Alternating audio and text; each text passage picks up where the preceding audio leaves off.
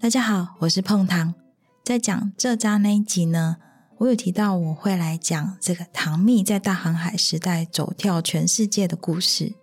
糖蜜的产生呢，是在制糖的过程当中，甘蔗的原汁经过多次煮沸浓缩，再透过离心力的方式分离出结晶体以后啊，它所留下来一个黑色黏糊糊的稠状液体，那个就是糖蜜。它味道呢，苦苦的，富含了维生素与矿物质。欧美人常常用它来作为烘焙的配方，在糕点当中加入糖蜜，可以让吐司、燕麦饼干、布朗尼等甜品哦，更具有苦甜风味，还有多层次的这个味道。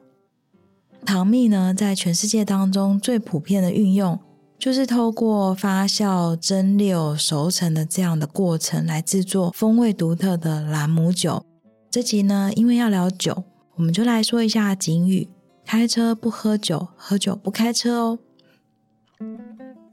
据说呢，世界名作《老人与海》的作者海明威，他曾经在古巴就定居了二十年。在这个二十年的创作时光里面啊，他每晚呢都一定要到酒吧来喝上一杯 Daiquiri。Daiquiri 呢，它是一款以白兰姆酒作为基底。混合着绿柠檬汁啊、砂糖所碰撞出的一种酸甜口感的酒，清爽好喝的 Daiquiri 呢，其实是当地矿坑工人的最爱哦。海明威的名言就是：“我的 Mojito 是在五分钱的小酒馆，我的 Daiquiri 呢是在佛罗里达小酒馆。”这个大文豪呢，直接就代言了以朗姆酒为基底的调酒哦，就是这两款 Mojito 还有 Daiquiri。其实，在这个古巴还有巴西这样的产糖国呢，它所创造出的朗姆酒文化哦，就与古巴的爵士乐啊、潇洒这样子的岛国风情相映相衬。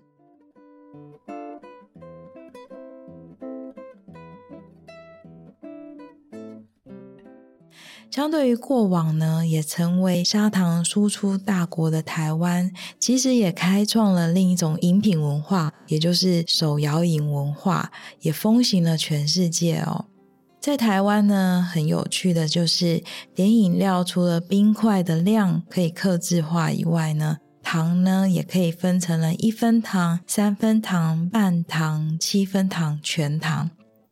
这可以把饮料的糖分做成量尺的国家哦，我看真的也只有台湾了吧？这足以证明台湾人舌尖上这个味蕾对于糖度的事情其实非常的敏感。与其说呢是怕甜，不如说是因为饮食当中哦会不断吃到咸甜口味的食物，因此会不自觉的呢，或是有意识的在饮料上面呢选择减糖或无糖哦。在这个珍奶烟角木的现代台湾，其实过往也有一段以甘蔗汁、糖蜜酿酒的历史哦。诶，那种酒呢，就叫做糖蜜酒。我们今天就聊聊糖蜜酒与兰姆酒吧。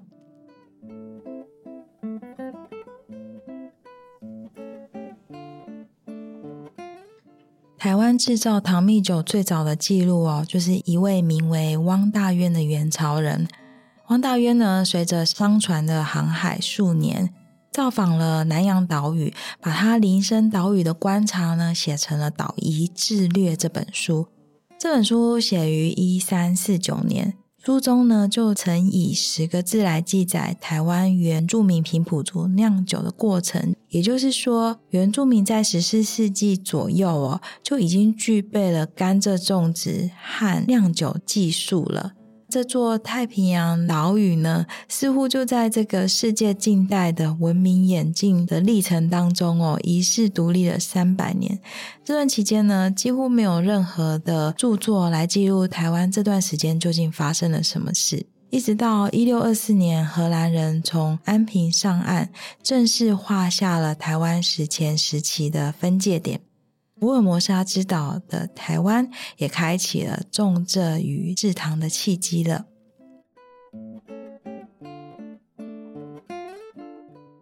在这个时候呢，平行时空下的加勒比海出品的蔗糖，成为了英国王公贵族餐桌上昂贵而且时尚的珍品。上流社会人士的起手式，就是要把砂糖呢，用一个精美的盆器器皿装起来，端上桌。商人呢，透过买卖砂糖获得大量的利润。然而呢，日夜不停制糖的殖民国呢，却是一直不断的产生的大量的废弃物。这个废弃物就叫做糖蜜。那时候呢，糖蜜就只是在制糖被丢弃的东西。像这样种植甘蔗制糖劳苦的黑奴们哦，开始发现这些废弃的糖蜜，它可以发酵出酒精。在经过蒸馏以后呢，就得到一个纯净的一杯酒体哦。兰姆酒呢，它就是这样子从糖厂黑奴们的手中来诞生了。他们借由呢畅饮自己酿制的烈酒兰姆酒，给它喝大了，才会暂时忘记了这工作的苦痛哦。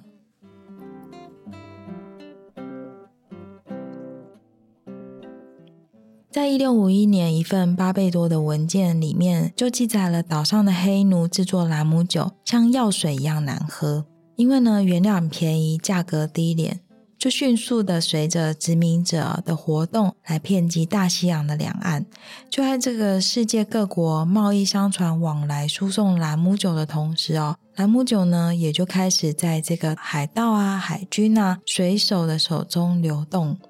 天冷可以驱寒啊，战斗时又可以壮胆的这样的烈酒，确实是成为他们长期在海上漂流的一种慰藉。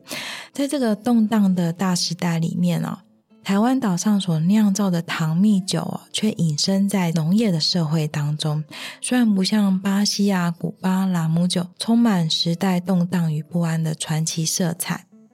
当时的糖蜜酒呢，都属于民间私酿的。也就是在棚架下一边制酒，紧邻的另一头呢，用制酒剩下来的副产品酒糟来养猪，猪舍里都满满的都是馊饭味啊、排泄物这个恶臭的一个味道和景象哦。在一八九五年日本人治理台湾初期哦，台湾人依旧延续着这个清朝的习惯来种植甘蔗，以后呢酿酒。在每年甘蔗收成的这个制糖季节啊，大概就是十一月到隔年的四到五月之间，在蔗园附近呢，就会搭建起临时的简易工作棚来制酒。根据一九零七年末一份日本人在台调查报告当中指出，全台制酒为业的这个商家大概就是两千六百家。这数据来显示哦，就是酒业在当时其实蛮旺盛的。也因为它比较像是这个农业的副业哦，因此也只有在甘蔗收成的季节才有这些酒的交易。不过呢，日本人对于这些在猪圈旁啊制造糖蜜酒的卫生环境呢，不能苟同，多半呢经过的时候都是掩鼻而逃。糖蜜酒其实就跟糖厂黑奴呢所做的兰姆酒其实。有类似的际遇，像这样的酒呢，原料都非常的低廉，同样产自于劳动阶级之手，到后来呢，也都演变成殖民者用来获取利润的产品。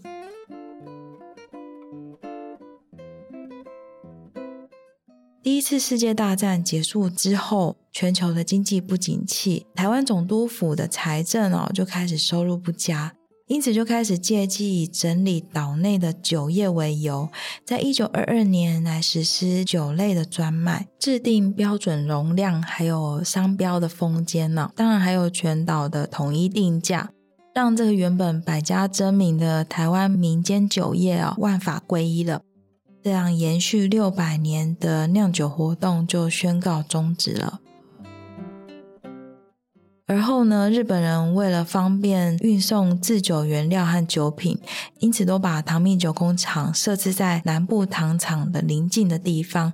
新式的制糖生产的糖蜜品质比较好，不容易变质。然而呢，日本人呢左思右想，他觉得就算改善了这个糖蜜酒的制酒品质哦，但是就是过不去内心的那道坎。他们呢依旧认为说，糖蜜酒就是劣质的酒。于是呢，就逐渐的想要把它停产。到了中日战争爆发以后啊，酒精呢成为了重要的军备，因此生产酒精远比生产糖蜜酒更有利可图哦。糖蜜酒呢就这样退出了台湾酒品的舞台了。